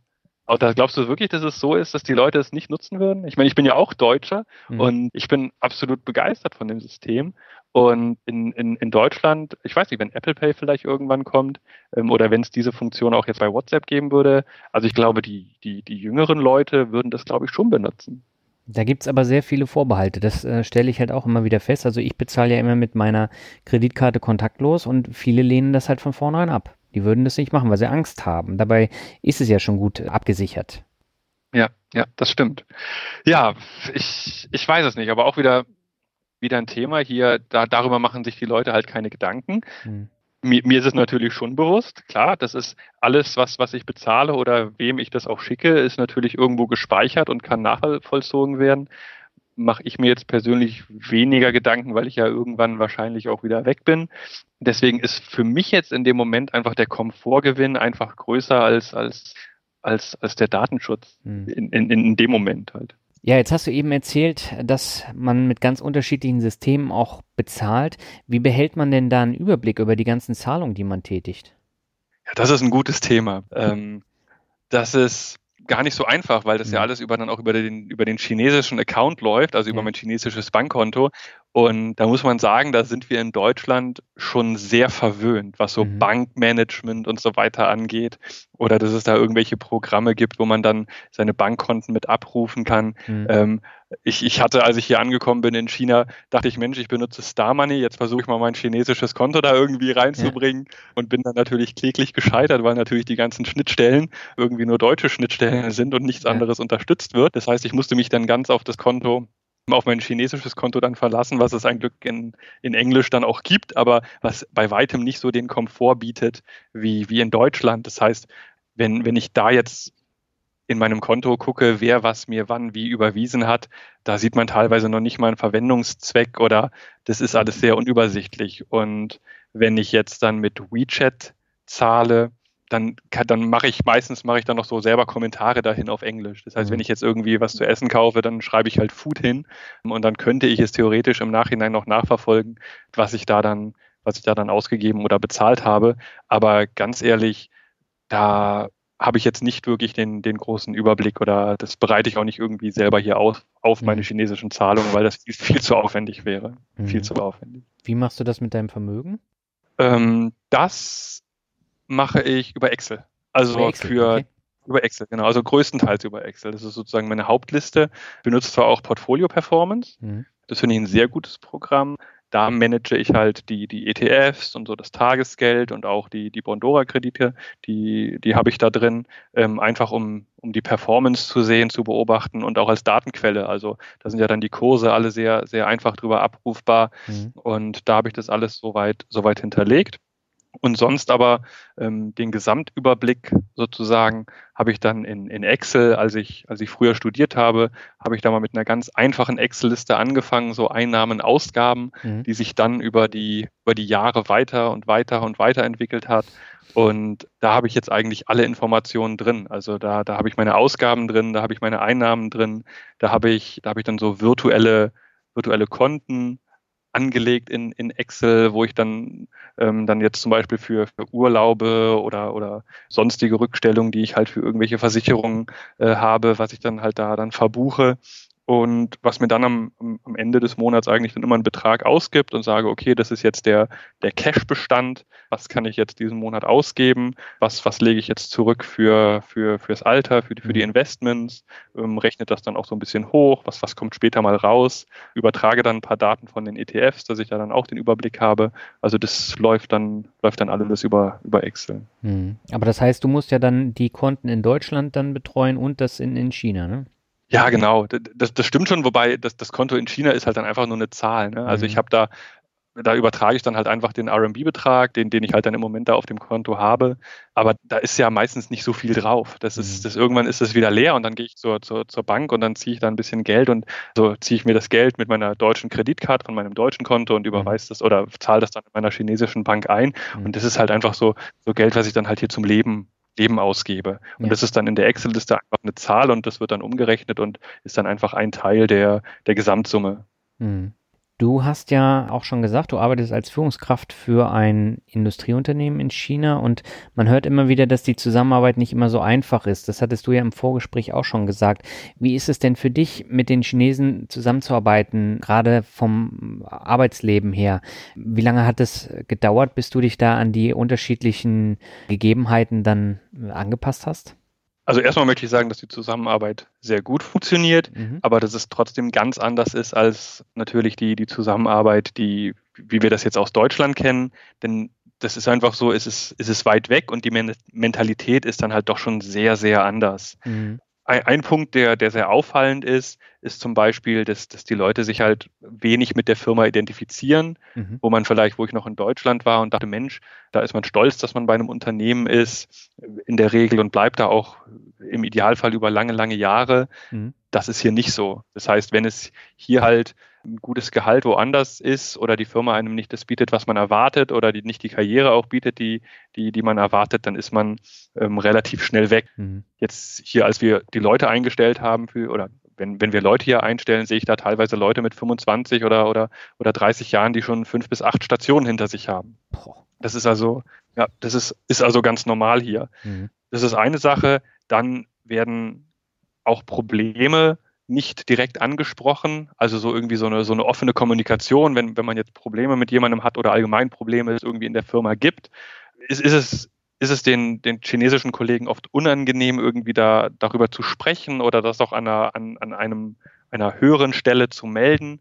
Da versuchen sie dann halt lieber irgendwelche Wege drumherum zu finden was manchmal ganz innovativ oder zu ganz interessanten Ideen führt, okay. aber manchmal man auch einfach mit dem Kopf schüttelt und sagt, Leute, warum sagt ihr das nicht einfach und dann können wir das abstellen. Also die Lösung, die ihr hier jetzt gefunden habt, die ist zwar ganz nett, aber so können wir nicht weiter, nicht weiterarbeiten. Mhm was auch ein Resultat ist, dieser Gesichtsverlust, den man ja so kennt von, von China. Das ist immer auch noch ein, ein sehr traditionelles Thema, dass die Leute immer noch an, Angst haben, dann ihr Gesicht irgendwie vor, zu verlieren, mhm. bloßgestellt zu werden, dann auch wieder den Status irgendwie zu, zu verlieren. Also das ist, ist auch ein großes Thema. Mhm. Und allgemein mit der Zusammenarbeit muss man sagen, dass teilweise ist, ist mir halt vorkommt, dass ich die Chinesen oder die chinesischen Kollegen einfach nicht verstehe. Also jetzt nicht sprachlich. Ja. Ich meine, man kann ja auch dann mit einigen Englisch sprechen, nicht mit allen, aber mit, mit einigen, aber sie auch dann mich teilweise nicht verstehen. Mhm. Und damit, damit muss man dann schon lernen, umzugehen, weil wir einfach teilweise so andere Denkweisen haben, mhm. dass ich vielleicht dann in dem Moment denke, Mensch, warum macht er das nicht einfach so, wie ich das denke? Warum versteht er das nicht? Mhm. Aber er vielleicht in dem Moment denkt, was will der eigentlich von mir? Warum, warum möchte der das eigentlich so? Und das ist wirklich dann teilweise ist, selbst wenn man sich jetzt in der gleichen Sprache unterhalten kann, dass es trotzdem so von, von, von, von der Erziehung, von, von vielen, vielen Einflussfaktoren einfach so ist, dass man sich dann trotzdem einfach nicht versteht mhm. und es dann natürlich an irgendeinem Punkt auch, auch keinen Sinn mehr hat, das irgendwie tot zu diskutieren und dann man einfach sagen muss, okay, so und so wird es jetzt gemacht, weil es anders halt einfach nicht geht. Mhm. Und es das heißt, viel geht, halt, geht hier auch über Empathie. Mhm. Das heißt, wenn, wenn, wenn dann ein Mitarbeiter was sagt, muss ich auch gucken, meint er das jetzt wirklich so? Zum Beispiel, wenn, wenn er jetzt, wenn ich was erkläre und er sagt, er hat es verstanden, kann es sein, dass er dann einfach sagt, er hat es verstanden, weil er, weil er Sorge hat oder weil es ihm peinlich wäre zu sagen, er hat es nicht verstanden. Mhm. Aber es ist ja natürlich, für mich wäre das natürlich kein Problem, dass er es nicht verstanden hat. Dann würde ich es nochmal erklären. Aber für ihn, er sagt einfach, ja, er hat es verstanden. Das heißt, ich muss dann von seiner von seinem Auftreten, von seiner Gestik, von seiner Mimik muss ich dann schon gucken und sagen, okay, ich glaube, auch wenn er jetzt Ja sagt, hat er es nicht verstanden und dann erkläre ich halt einfach von mir aus nochmal. Mhm. Also da gehört sehr viel Feinfühligkeit dazu. Aber da hast du dich mittlerweile schon so ein bisschen dran gewöhnt. Ja, da, da habe ich mich dran gewöhnt und, und es geht auch. Es gibt, es gibt immer noch Sachen, die, die, die einen überraschen oder wo man dann mal mit, mit, mit, mit dem Kopf schütteln muss, aber daran hat man sich gewöhnt und es funktioniert trotzdem super. Wir haben hier, also wir sind zwei, zwei Unternehmen hier vor Ort. Wir haben insgesamt 800 Mitarbeiter und sind jetzt drei Deutsche hier. Und wenn die Chinesen nicht auch sehr gute Arbeiter oder Mitarbeiter wären und Manager und auch Direktoren, würde das ja auch nicht funktionieren. Mhm. Das, es gibt, also die Firma oder die Firmen laufen eigentlich so von sich alleine. Es gibt Sachen, wo man dann halt natürlich strategisch denken muss oder wo man dann mal kontrollieren muss oder einfach mal so zwischendurch gucken muss, okay, wie läuft's, dann muss man das hier anpassen oder teilweise machen, machen dann die Kollegen auch irgendwas sehr enthusiastisch, aber vielleicht nach einer gewissen Zeit wird das dann wieder aufgegeben. Das heißt, man muss da immer dranbleiben. Also so eine, so eine Art Steuerung. Aber generell gibt es hier sehr gute Mitarbeiter, tolle Mitarbeiter, die aber, und das ist wieder ein anderes Thema, natürlich dann auch ihren Preis haben. Mhm. Und wenn man so irgendwie so, ich meine, Billiglohnland China ist ja sowieso nicht mehr. Das heißt, die Löhne sind höher schon als, als früher. Mhm. Aber wenn wir jetzt hier so im Bereich Management, Direktoren, chinesische Direktoren gehen, muss also verdienen die teilweise Gehälter. Da würde sich manch Deutscher, glaube ich, nach, nach, nach umgucken. Also die lassen sich schon sehr gut bezahlen und teilweise ist es auch sehr schwer, dann gerade hier in Peking auch gute Mitarbeiter zu finden, weil die dann halt durch die fehlende Identifikation vielleicht auch mal schnell zu einem anderen Unternehmen gehen, wenn es da halt bessere Konditionen gibt. Also das ist Arbeitsmarkt, ziemlich, ziemlich schwierig hier teilweise. Hm. Du hattest mir im Vorgespräch auch gesagt, dass die Arbeitsbedingungen in China auch deutlich anders sind als die in Deutschland. Wenn man jetzt mal den Urlaub nimmt, da haben die Chinesen natürlich auch einen ganz klaren Nachteil, ne? Das stimmt. Also das kommt natürlich auch auf die, auf die Firma an. Mhm. Allgemein die Arbeitsbedingungen sind natürlich sehr, sehr unterschiedlich, in, in ja. welcher Firma man arbeitet. Von, von, den Urlaubstagen her kann das sein, dass bei, bei, bei manchen Firmen ähm, fängt das vielleicht mal mit fünf Tage an im Jahr, wenn überhaupt. Manche ja. Firmen bieten das gar nicht, aber ich meine, da gibt es auch eine gesetzliche Regelung. Aber teilweise fängt es dann bei fünf Tagen an und dann wird das je nach Zugehörigkeit wird das dann erhöht bis, bis teilweise 15 Tage. Bei, bei unserer Firma ist es ein bisschen mehr, da können die Leute dann bis maximal 20 Tage gehen. Aber es ist schon, es ist schon weniger als, mhm. als, als in Deutschland natürlich. Also hier wird, hier wird viel gearbeitet, hier wird auch hart gearbeitet, aber es ist, es ist ein Unterschied als in Deutschland, ja. Mhm. Du hattest auch gesagt, wenn man krank wird, dann wird das teilweise dann auch vom Urlaub abgezogen, oder? Ja, genau. Also ja, also es ist viele Sachen, die, die du jetzt erwähnst, das sind für mich so Sachen, das ist schon für mich gar nichts Besonderes mehr. Ja. Aber als ich das selber das erste Mal gehört habe, dachte ich auch, das kann doch gar nicht sein. Mhm. Ähm, wie, gut, wie gut geht es uns eigentlich in Deutschland? Ja. Ne? Ähm, und, und du hast vollkommen recht. Wenn es gibt dann gewisse Sick-Leave-Tage, man hat so und so viele Tage, die man halt krank sein kann. Und wenn die aufgebraucht sind, dann äh, gibt es entweder kein Geld mehr, also so Lohnfortzahlung sechs Wochen und dann übernimmt das die Krankenkasse. Also mhm. das, das, das wird dir hier keiner glauben, wenn du das jemandem erzählst, die, die würden das auch gar nicht verstehen, mhm. ähm, dass, es, dass es sowas gibt. Hier, hier wird man eine gewisse Anzahl von Tagen bezahlt und dann gibt es nach, nach ein paar mehr Tagen gibt es dann nur noch 80 Prozent vom Gehalt, dann gibt es nur noch 50 Prozent vom Gehalt und dann, weiß ich nicht, nach zehn Sick-Leave-Tagen gibt es dann halt einfach gar nichts mehr und ähm, dann ist halt einfach nichts mehr da. Das heißt, die Leute nehmen dann teilweise äh, ihren Urlaub, benutzen sie dann, wenn sie krank sind. Das ist, ist, ist schon anders als bei uns. Mhm. Und wie ist das Sozialsystem im Allgemeinen? Also gerade Krankenkasse hast du ja eben schon erwähnt. Du hattest mir auch gesagt, dass ihr äh, vor einiger Zeit im Krankenhaus wart und da gibt es auch deutliche Unterschiede jetzt zu Deutschland. Wie kann ich mir das so vorstellen? Ja, da gibt, muss man auch wieder zwei Sachen unterscheiden. Mhm. Also gut, jetzt erst erstmal vorab zum Gesundheits- oder, oder Gesundheitssystem oder, oder zu der Kranken, Krankensituation oder mhm. Krankenhaussituation, wenn ich natürlich genug Geld auf den Tisch lege, ja. äh, kann ich auch eine Top-Behandlung bekommen, die vielleicht sogar besser ist als in Deutschland. Also hier gibt es in Peking auch internationale Krankenhäuser. Mhm. Da zahle ich aber halt, wenn ich da hingehe, zahle ich halt mal für, für ein einfaches Beratungsgespräch mindestens zehnmal so viel wie, wie in Deutschland. Da bin ich dann halt mal, keine Ahnung, 150, 200, 250 Euro weg, mhm. ähm, ohne dass überhaupt irgendwas gemacht wurde. Mhm. Trotzdem und, und klar, da gibt es natürlich für Versicherungen, aber das ist alles nicht der Standard. Das ist dann meistens für die, für die Expats oder halt für die, für die wohlhabenderen Leute. Aber für, sagen wir, die, für die normale Belegschaft und so weiter gibt es auch ein, auch ein Sozialsystem. Das heißt, wir als Arbeitgeber zahlen auch in die, in, in, in gewisse Sozialkassen ein. Das heißt, wir mhm. zahlen die Rentenversicherung, Krankenversicherung, Arbeitslosenversicherung. Das wird, das wird alles bezahlt. Da zahlt sogar hier der Arbeitgeber mehr als der, als der Arbeitnehmer. Und mhm. äh, selbst für mich wird in die Rente eingezahlt. Das heißt, später unter gewissen Voraussetzungen könnte ich auch mal eine chinesische Rente beziehen, auch wenn ich dann schon wieder in Deutschland lebe. Mhm. Aber es hat halt alles nicht so den Standard wie, wie in Deutschland.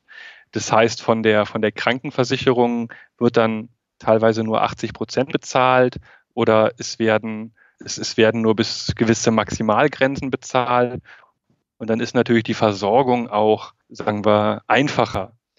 Du hast ja eben das, das, das Beispiel, was ich erwähnt hatte, angesprochen. Wir mhm. waren im Krankenhaus meine Frau hatte sich beim, beim, beim, beim Spülen den, den Finger nicht, nicht abgeschnitten, aber halb, halb abgeschnitten mhm. durch, durch eine Glasscherbe, weil das Glas zerbrochen ist. Mhm. Und äh, Krankenwagen rufen, das, das, bringt in dem Moment nichts. Das heißt, wir sind einfach ins Auto äh, und sind dann zum nächsten Krankenhaus gefahren, was halt ein staatliches Krankenhaus war.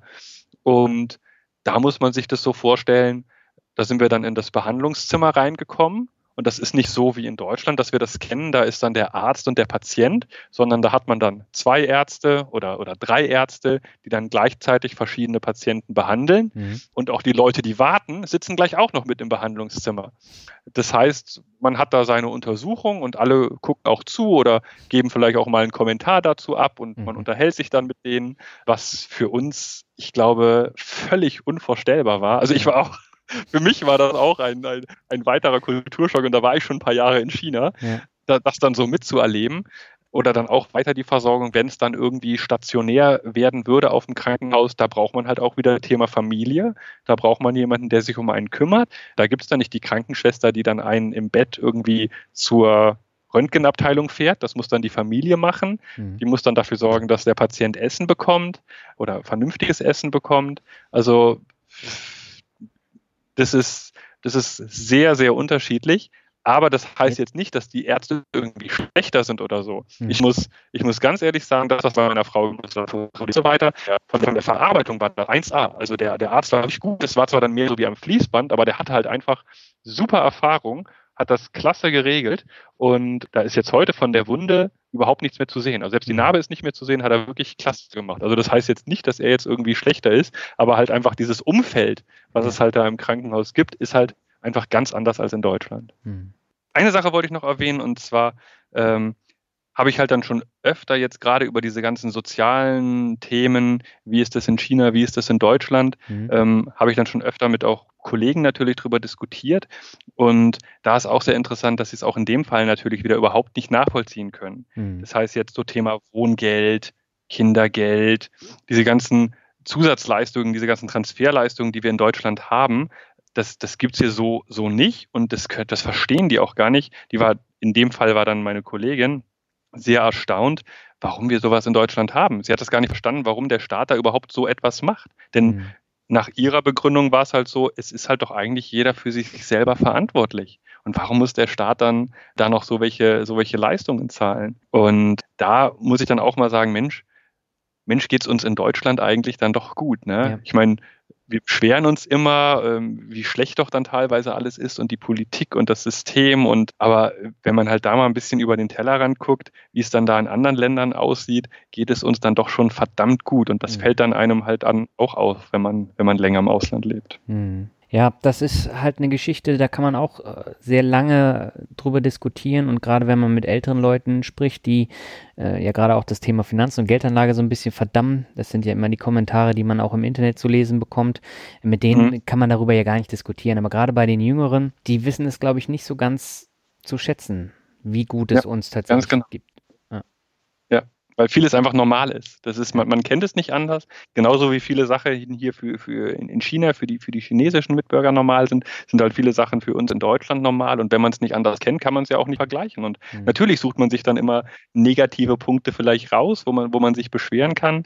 Aber das war muss ich jetzt schon sagen, gerade hier in, in, in China schon eine, eine, eine der Punkte, wo ich wirklich gesagt habe, Mensch, ja, geht es uns wirklich gut oder ähm, was, was, ja, wo, wo liegt der Wert halt, ne? Mhm. Also schon bedeutend. Mhm. Wenn du jetzt mal deine sechs Jahre Revue passieren lässt, ähm, wie sieht denn deine Zukunftsplanung aus in Zukunft? Möchtest du in China bleiben oder verschlägt es dich dann irgendwann wieder nach Deutschland oder vielleicht auch ganz woanders hin?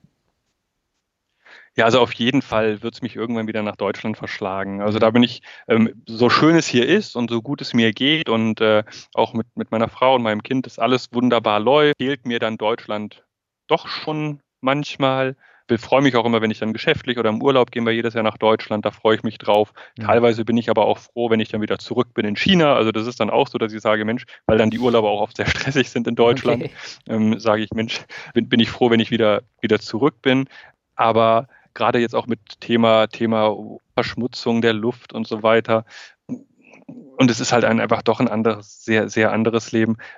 Möchte ich für mich schon auf jeden Fall in, in, in einer absehbaren Zeit wieder, wieder zurück nach Deutschland, da eine Weile leben. Ich hätte natürlich auch gerne, dass, dass, dass mein Kind dann auch natürlich von, von, von Deutschland auch mal was mitbekommt, wie es, mhm. wie es da ist. Er geht zwar hier auf eine deutsche Schule, aber, aber trotzdem in Deutschland leben ist dann natürlich auch was anderes. Wann ist aber völlig unklar jetzt für mich, ob das jetzt in, in fünf Jahren sein wird oder in sieben Jahren oder in drei Jahren. Keine Ahnung. Und ob ich dann auch immer in Deutschland bleiben werde, weiß ich auch nicht, weil vielleicht zieht es mich ja dann doch nochmal irgendwo anders hin. Also bin jetzt Mitte, Mitte 30, denk, denke schon, dass es da bestimmt noch interessante Plätze auf der Erde gibt, die mich, die mich interessieren würden, um vielleicht nochmal eine ganz andere Kultur kennenzulernen. Mhm. Wobei natürlich, als ich in Deutschland war und dann weggegangen bin, war das natürlich einfacher, weil ich die Entscheidung für mich alleine getroffen habe. Jetzt mit Familie ist es natürlich anders. Und wenn dann natürlich meine Frau mit mir in Deutschland ist, ist es natürlich für sie dann genau der umgekehrte Fall. Ne? Also ähm, sie, sie, sie mag Deutschland sehr gerne und ihr gefällt das auch immer, wenn wir da im Urlaub sind, dem Kleinen sowieso. Ähm, aber dann ist es halt für sie in Deutschland leben und dann sieht sie das mal aus einer anderen Perspektive und kann ich ja jetzt noch gar nicht, äh, gar nicht beurteilen, ob ihr das überhaupt dann so gefallen wird. Mhm. Also muss man dann alles, alles sehen. Aber das ist alles Zukunftsmusik. Das lasse ich einfach auf mich zukommen. Okay, dann kommen wir jetzt zum Word Shuffle. Ich brauchte das, glaube ich, oh nicht oh, ja. so ganz erklären. Nein. Ich mir einfach ein paar Begriffe und du sagst einfach, was dir dazu einfällt. Und beginnen möchte ich mit Heimat. Heimat, ja, das ist ja ein sehr populärer Begriff, glaube ja. ich, auch gerade in Deutschland. Wir ja. haben ja jetzt auch ein Heimat, äh, ein Heimatministerium, nicht genau. Musik, auch ein Heimatministerium. genau. Und für mich ist, würde ich jetzt immer noch sagen, auch wenn ich jetzt lange hier lebe, ist Deutschland immer noch für mich meine Heimat. Ich würde sagen, China ist mein Zuhause, weil ich hier mhm. einfach wohne. Aber da, wo ich herkomme, da, wo meine Wurzeln sind, das ist immer noch Deutschland und das ist meine Heimat. Mhm. Der nächste Begriff ist Chinese New Year. Chinese New Year, sehr aufregend. 1,3 mhm. Milliarden Chinesen sind unterwegs und bereisen das Land. Volle Züge, volle Fl Flugzeuge. Ähm, einfach der Wahnsinn. Alle, alle haben frei, alle gehen zu ihren Familien. Peking ist eigentlich sehr angenehm zu der Zeit, weil alle, ein Großteil der, der, der, der Chinesen raus ist aus Peking. Mhm. Ähm, ist es also hier sehr leer. Aber trotzdem heißt Chinese New Year auch immer Familie, Zusammensein ähm, gemeinsam das Chinese New Year verbringen, gemeinsam essen, zu den verstorbenen Verwandten gehen, einfach zusammen sein. Das ist Chinese New Year, aber es ist eine sehr schöne Zeit, muss ich sagen. Mhm. Wann ist das immer? Das ist immer so Ende Januar, Anfang Februar, Mitte Februar, das ist ja immer unterschiedlich. Das ist mhm. dann nach dem chinesischen Kalender ist es immer an anderen Daten, aber immer so ein, eins, zwischen eins und zwei Monate nach, nach dem normalen Neujahr. Mhm. Und genau, und viel Feuerwerk. Viel Feuerwerk. Okay, das gehört da auch dazu. Das gehört da auch dazu. Ich habe in Deutschland schon immer sehr viel, äh, sehr gerne an Silvester immer schön viel Feuerwerk gehabt. Aber ja. als ich dann das erste Mal hier in, in, in China war und das äh, Feuerwerk hier erlebt habe, dachte ich, das war ja alles nur Spielzeug, was wir da in Deutschland hatten. Mhm. Also da sind so die normalen Böllerbatterien sind dann so groß wie so vielleicht ein Umzugskarton in Deutschland. Ne? Also, also und nicht, nicht übertrieben. Die werden dann einmal angezündet und die, das ist wirklich fantastisch, was es hier gibt. Ja. Ähm, kosten natürlich auch was, aber fantastisch anzusehen. Und da wird nicht nur am Chinese New Year Eve geböllert, sondern da wird dann das gesamte Chinese New Year eine Woche lang, jeden Abend, wenn es dunkel wird, wird dann von sieben bis 23 Uhr wird dann oder 22 Uhr wird dann durchgeböllert und dann haben wir einen wunderbaren Himmel mit tollem Feuerwerk. Das ist schon schön anzusehen. Hm, okay. Dann kommen wir zum nächsten, das ist Rockmusik. Rockmusik, das war ja klar, dass das kommt. kann, kann, ich so jetzt weniger mit anfangen, muss ich ganz ehrlich gestehen. Mhm. Ähm, da ist schon mein, mein Sohn interessierter daran. Okay. Das heißt, äh, wenn, wenn ich bei Spotify dann mal so eine Rockmusikliste, eine Playlist anmache, ist er da ganz begeistert und dann darf ich da nicht wegschalten. Mhm. Das heißt, er interessiert sich da schon mehr für mich, für mich persönlich. Ich bin eher so, also vom, vom ich höre sehr gerne Musik, muss ich sagen. Ich höre auch mal gerne auch Rockmusik, deswegen mhm. habe ich das auch als Playlist, aber habe da jetzt keine speziellen Vorlieben äh, jetzt bei der Rockmusik. Ansonsten höre ich Pop, Klassik, eigentlich alles wild durcheinander, das, was mir halt gerade so gefällt. Mhm. Das heißt, Spotify habt ihr aber in China? Nein, eigentlich nicht. Ich ah, habe einen okay. deutschen Spotify-Account. Also Spotify gibt es hier so nicht. Da gibt es viele tolle andere chinesische Möglichkeiten. Mhm. Ähm, aber ich habe diesen Premium-Account, also da zahle ich halt für, für Spotify und dann kann man das auch im Ausland nutzen. Und das funktioniert eigentlich ganz gut. Mhm. Ja, ich frage nur, weil Tencent ja mit 9%, glaube ich, äh, auch an Spotify beteiligt ist. Ach so, okay, das wusste ich nicht. Ja, da, also von daher hätte es ja sein können, dass es in China auch möglich ist, das zu hören. Ja, nee, nee, das gibt es noch nicht. Dafür gibt es zu viele, sagen wir, kostenlose Varianten. Okay. So, sagen wir, halb, halb legal oder nicht legal. Also Urheberrecht ist doch noch ein anderes Thema. Das wird hier in China nicht so ernst genommen. Das heißt, da kommt man an, an Lieder oder Filme, kommt man da auch mit, äh, an, mit anderen Möglichkeiten ran. Okay. Dann komme ich zum nächsten Begriff, das ist Argentinien. Argentinien, ja, ganz toll. Tolles Land. Äh, Buenos Aires habe ich drei Jahre gewohnt, hatte ich ja schon erwähnt. Mhm. War damals so Schulabschluss, da war ich so 17, 18, 19 Jahre, Abitur gemacht in Argentinien. Beste Zeit meines Lebens äh, bis, bis, bis dato, weil das einfach toll war. Das Land war toll, die Leute waren toll, ähm, viel rumgereist auch, viel vom Land kennengelernt. Einfach eine ganz, eine ganz tolle Zeit war jetzt ganz, war leider lange nicht mehr da. Damals, als ich da gewohnt habe, das war so um die 2000-Wende rum, da hat mhm. sich dann ja auch politisch sehr viel verändert. 2002, 2003 bin ich dann weg von Argentinien, bin zwar dann noch in den Folgejahren ein paar Mal wieder zurück, ähm, aber jetzt seit, seit zehn Jahren dann schon nicht mehr da gewesen. Vermisse das jetzt, vermisse das und will da auf jeden Fall hin, will das meinem Sohn zeigen, will das, will das meiner Frau zeigen. Einfach nur tolle Erinnerungen, tolles Land. Mhm. Okay. Digitalisierung ist der nächste. Digitalisierung, ja, finde find ich sehr gut. Also ich bin ja ein, ein, ein Tech, Tech begeistert, sagen wir so, und alles, was jetzt mit Digitalisierung zu tun hat, finde ich, finde ich sehr angenehm, ob das mhm. jetzt im, im privaten Umfeld ist oder auch im geschäftlichen Umfeld, bin ich persönlich da immer, versuche ich vorne mit dabei zu sein, erleichtert viel. Natürlich Digitalisierung, Datenschutz spielt da natürlich wieder mit rein. Muss man natürlich gucken, wie man das dann alles unter einem, unter einen Hut bringt. Aber generell bin ich ein absoluter Fan von Digitalisierung. Mhm. Jetzt habe ich einen, da bin ich auch mal gespannt, was du dazu sagst, das Eigenheim. Eigenheim, mhm. das ist ein interessantes Thema. Stimmt, da haben wir gar nicht drüber geredet. Nein, bisher noch nicht. Ähm, ja, ja, nee, stimmt, stimmt, stimmt. Brauche ich nicht. Warum? Brauche ich jetzt nicht, sagen wir mal so. Weil, na gut, auf der einen Seite bedeutet ja, Eigenheim kostet natürlich Geld, mhm. äh, ist ein Klumpenrisiko, müsste man vielleicht einen Kredit aufnehmen, was ich nicht möchte. Und äh, es schränkt natürlich ein in der Flexibilität ein. Mhm. Und das ist natürlich schon ein Thema, was, wenn man das vielleicht mit Bekannten oder Verwandten führt, die das vielleicht nicht so, nicht so nachvollziehen können, wo das Eigenheim oder die eigene Wohnung immer an, an erster Stelle steht. Ich möchte aber jetzt mal ganz unabhängig davon gesehen, ob das jetzt finanziell Sinn macht oder nicht. Ich meine, das ist ja eher eine Lifestyle-Entscheidung, ob man jetzt ein Eigenheim haben möchte oder nicht. Ich denke, von, von, von der Vermögensseite bin ich zufrieden, so wie ich aufgestellt bin. Da würde ich mir jetzt nicht aus finanzieller Sicht irgendwie ein Eigenheim zulegen wollen, um da irgendwie später dann das als, als ähm, als, als Wertanlage zu haben. Mhm. Aber jetzt im jetzigen Zeitpunkt, selbst wenn ich jetzt denken würde, ich kaufe mir irgendwas, ich würde ja da gar nicht drin wohnen. Für viele Leute oder viele Kollegen, die dann halt hier sind oder von anderen Firmen, die sind jetzt hier in China, die haben dann irgendwie ein, ein Haus in Deutschland, müssen das dann irgendwie weitervermieten oder das steht dann leer. Das ist alles nichts für mich. Ich warte erstmal, lebe mein Leben so und vielleicht irgendwann mal im Alter, wenn man irgendwann mal dann zur Ruhe kommt, dann kann man sich vielleicht mal ein Eigenheim zulegen, aber in meine jetzige Planung passt es nicht rein. Okay. Dann kommen wir zum nächsten, das ist der vorletzte, das ist Reisen. Ja, Reisen bin ich absolut begeistert von. Ich mag die Welt erkunden. Jetzt bin ich hier in China, hier reisen wir auch viel rum. Hier gibt es viel um, um China herum viele schöne Länder, mhm. aber es gibt auch sehr, sehr viel Schönes in China.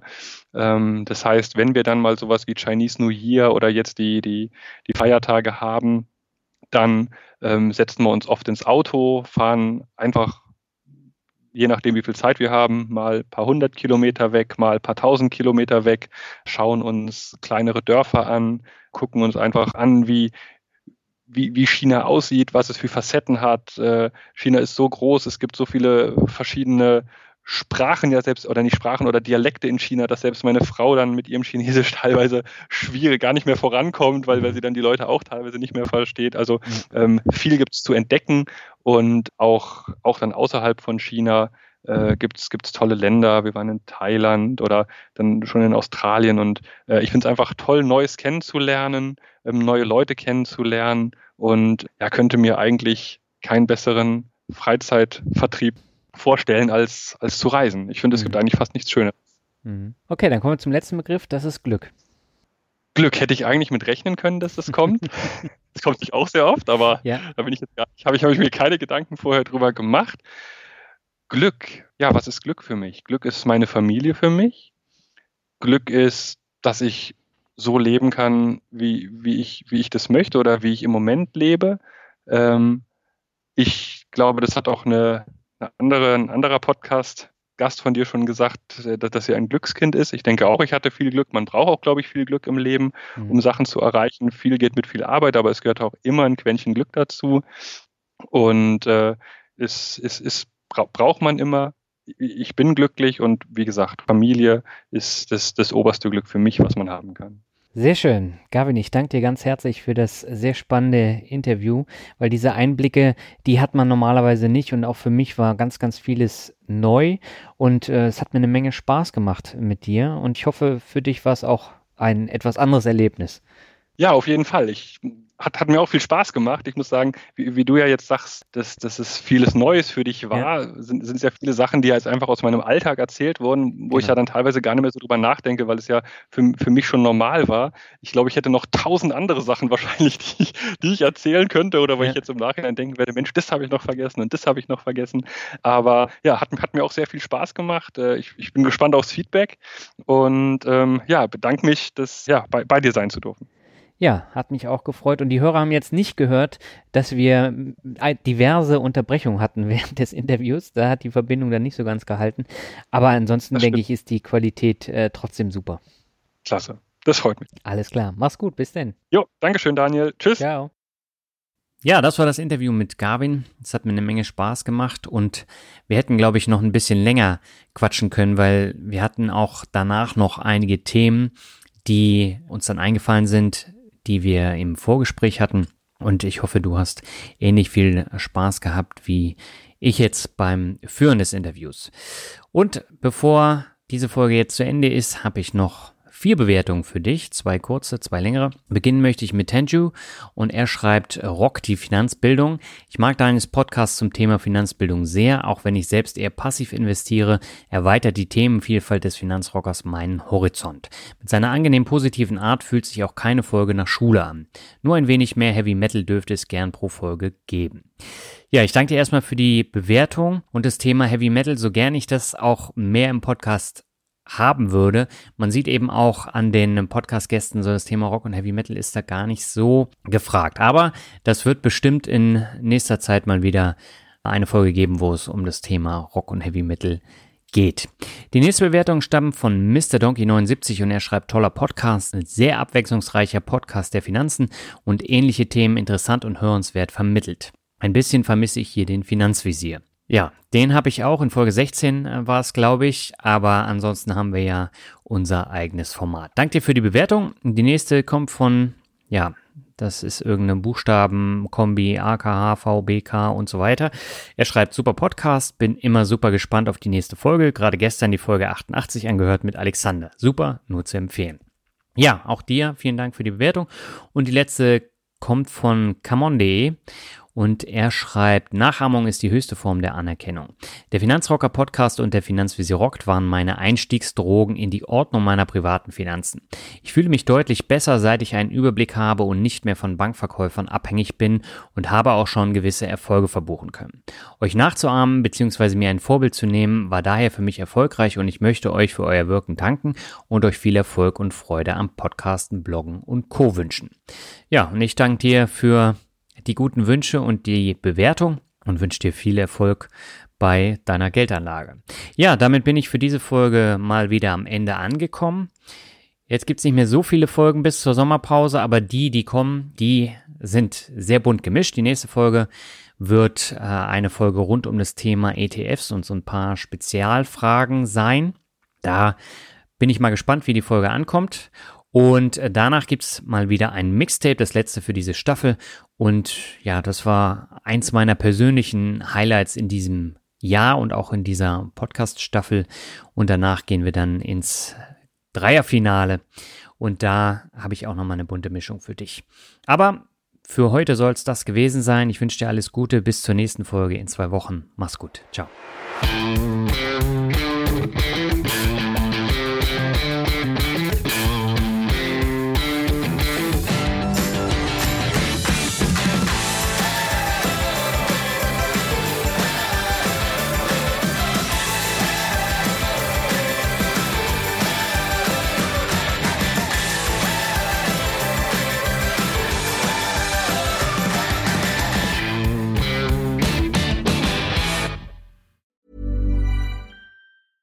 Hey, it's Paige DeSorbo from Giggly Squad. High quality fashion without the price tag. Say hello to Quince.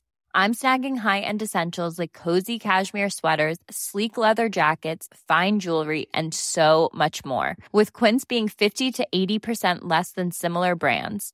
And they partner with factories that prioritize safe, ethical, and responsible manufacturing. I love that. Luxury quality within reach. Go to quince.com slash style to get free shipping and 365 day returns on your next order.